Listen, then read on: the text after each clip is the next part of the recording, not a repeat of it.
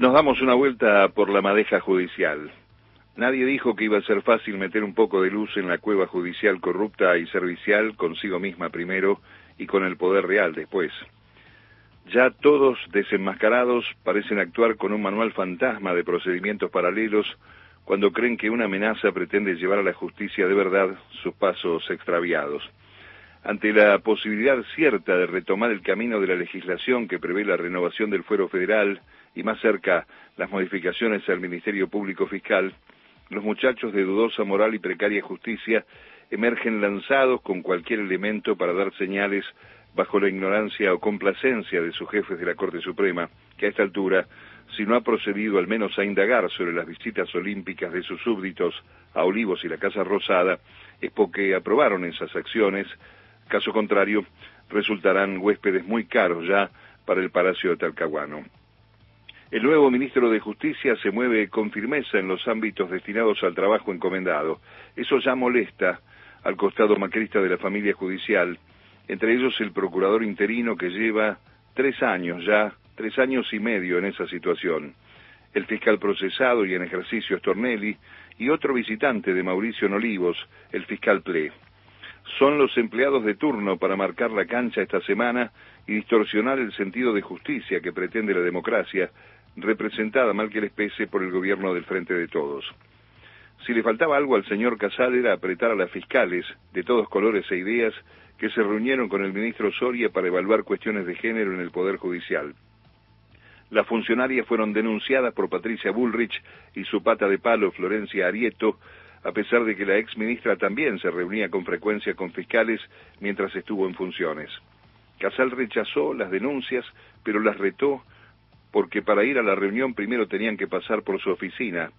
algo que nunca sucede porque los ministros suelen reunirse con funcionarios judiciales por temas de trabajo conjunto. La reprimenda incluyó una resolución del procurador macrista prohibiendo derechos básicos como reuniones contra las autoridades para peticionar. Machirulo y represor. Stornelli, procesado, pide que investiguen al juez Ramos Padilla denunciando que hubo una logística judicial entre el juez y algunos de los presos políticos del macrismo para que se caiga la causa espuma de las fotocopias de los cuadernos. Un mundo al revés,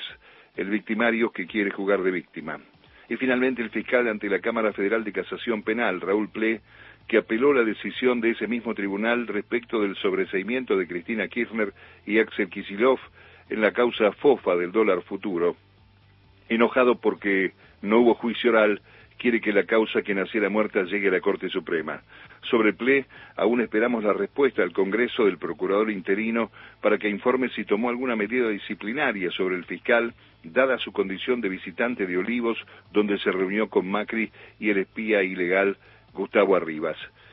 Todos emergen como los clarísimos ejemplos de lo que no puede pasar más en el Poder Judicial, justo cuando Soria les pide a los diputados que trabajen en la reforma de la ley del Ministerio Público, que Juntos por el Vuelto traba, sin querer debatir las modificaciones, corriendo el arco cuando resulta urgente alcanzar un sistema judicial que funcione, recuperando su independencia e imparcialidad.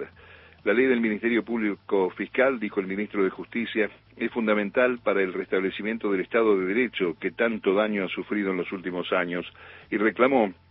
incluso recordando su paso como diputado, que hay una serie de proyectos en el Congreso para que la Argentina salga de la crisis de legitimidad judicial en la que se encuentra. Y la reforma parcial del fuero federal, cuyo epicentro de desastre se verifica en los tribunales de retiro, ya tiene sanción del Senado y recogió experiencias e ideas de otras iniciativas de oficialistas y opositores.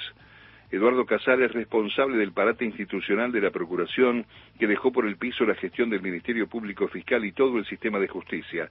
Suma inoperancia a la protección de intereses de cuerpo y la omisión de acciones nefastas, sobre todo algunos fiscales, siendo el más emblemático el tema del ya citado Estornelli. Doble vergüenza, el personaje a cargo desde hace más de tres años de esa suplencia, hija de la de Macri y Alejandra Gils Carbó, y la falta de un procurador legitimado por elección del presidente con el acuerdo del Senado.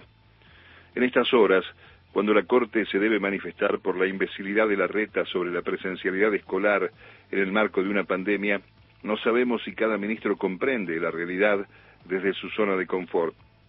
Pero queda claro que a la cabeza del Poder Judicial, cualquiera sea su presidente, parece no molestarle la connivencia orgánica con el macrismo y los medios hegemónicos de algunos de sus miembros, y mucho menos el acceso a la justicia plena de los ciudadanos. Pedirles que actúen sobre la pandemia, esa te la debo. Firmado Mario Giorgi.